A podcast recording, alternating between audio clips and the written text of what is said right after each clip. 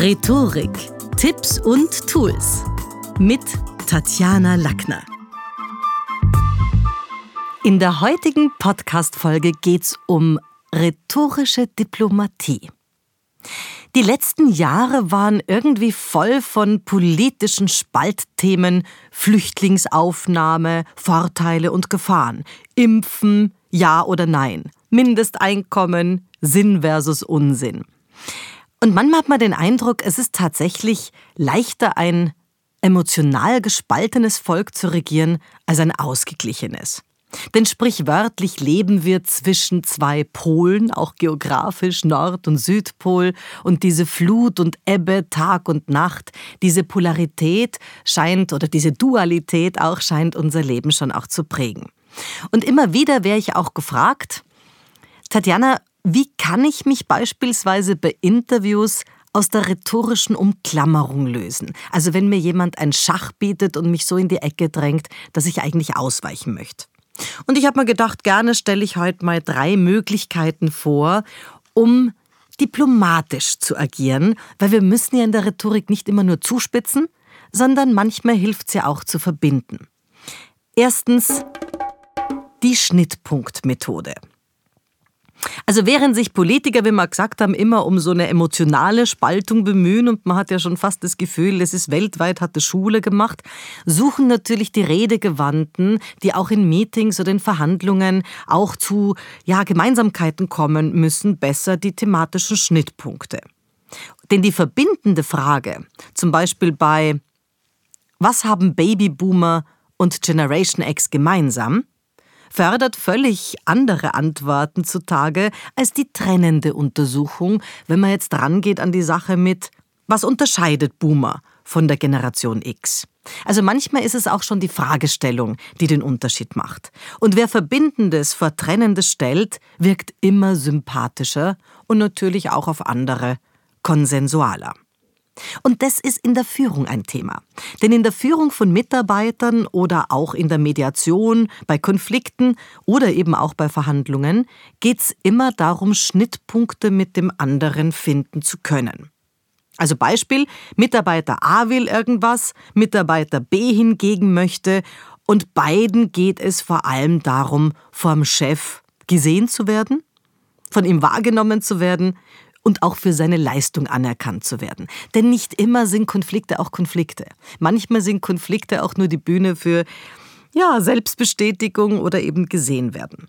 Und da ist es jetzt wichtig, und da schaffen es gute Rhetoriker, diese Knotenpunkte gelungen zu moderieren und inhaltliche Kongruenzen klar herauszuarbeiten. Also ich gebe vielleicht mal ein Beispiel. Wir haben es ja nicht nur im beruflichen, sondern auch manchmal in der Beziehung. Jetzt sagen wir mal, die Helga und der Kurt, die wollen auf Urlaub fahren. Die Helga will die will schwimmen und die will sich entspannen und irgendwie ins Spa genießen und der Kurt, der will aber in die Berge. Dann wird ein cleverer Reisebüroberater wahrscheinlich diese zwei Knotenenden moderieren und versuchen, was zu finden, was unsere Schnittpunktmethode unterstützt. Der sagt vielleicht, okay, Ihr Mann möchte in die Berge und Sie wollen im Urlaub schwimmen gehen, in den Spa und sich entspannen, Frau Meier. Wie wär's mit einem Urlaub am Gardasee? Sie sind beide in einem tollen Hotel untergebracht, das auch über einen feinen Spa verfügt, und genießen auf der einen Seite den See, während Ihr Mann in den direkt angrenzenden südlichen Kalkalpen Norditaliens tolle Tagestouren erleben kann und da seine Berge genießen kann. Das wäre doch ein Kompromiss. Also jemand, der es auch schafft, zwischen den Fronten Verbindendes zu finden, der verwendet die Schnittpunktmethode. Wir haben aber noch eine zweite, die Brillenmethode. Durch die Gläser der anderen Partei sieht die Erlebniswelt im Gegensatz zu unserem eigenen Standpunkt oft wirklich grundverschieden aus. Brillen täuschen zudem nicht nur optisch. Wir wissen, wenn wir jetzt eine Sonnenbrille aufsetzen, die rosa gefärbt ist, ja, dann sehen wir die Welt und den Sonnenuntergang ein bisschen rosa, während jemand, der möglicherweise bläuliche Gläser aufhat, die Welt ganz anders wahrnimmt und natürlich macht auch die Betrachtungsweise und die Farbe, in der wir Dinge betrachten, und die Stimmung, ob wir dafür oder dagegen sind, etwas mit unserer Laune und unserer Einstellung.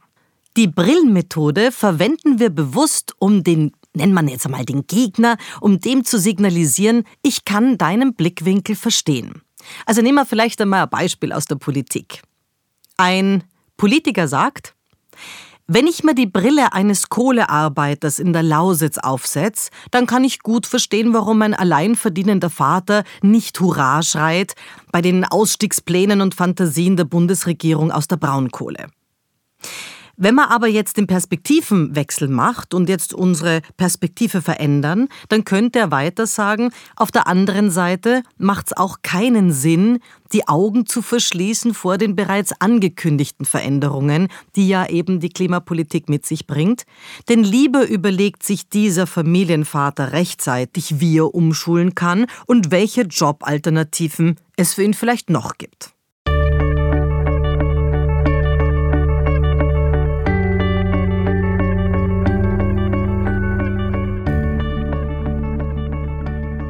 Und damit kommen wir zu drittens, dem Stimmungsbarometer. Wenn man rhetorisch unter Zugzwang gerät, dann hilft's, finde ich, besonders, ja, wenn man so einen Schlenkerkurs oder ein, andere einem unterstellen, dass man einen Schlenkerkurs fährt, ein Stimmungsbarometer auszupacken.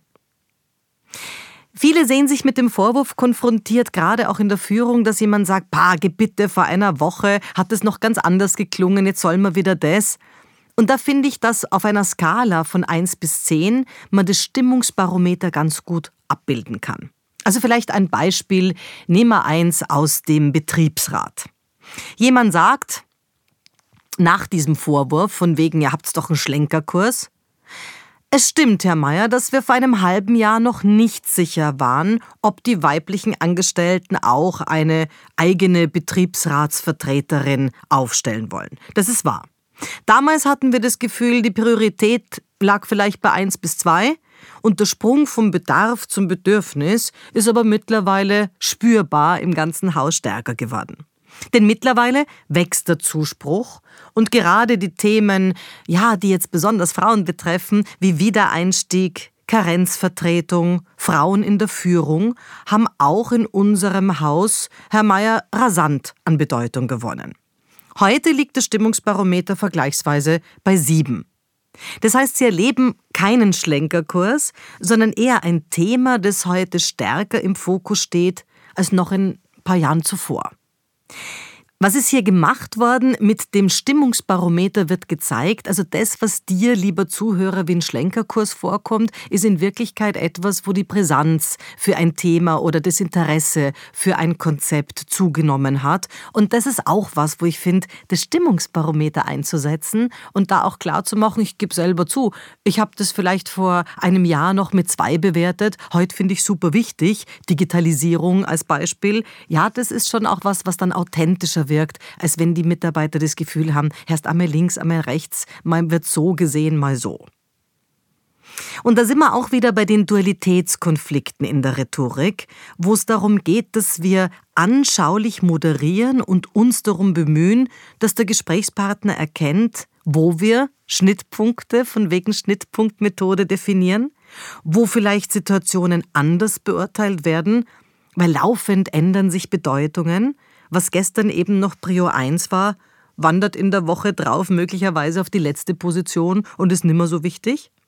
Und für manche wirken diese Änderungen dann beliebig und wenig transparent. Deshalb wird in den nächsten Jahren Moderieren von Abläufen, von Prozessen, auch von Arbeitssituationen immer wichtiger werden.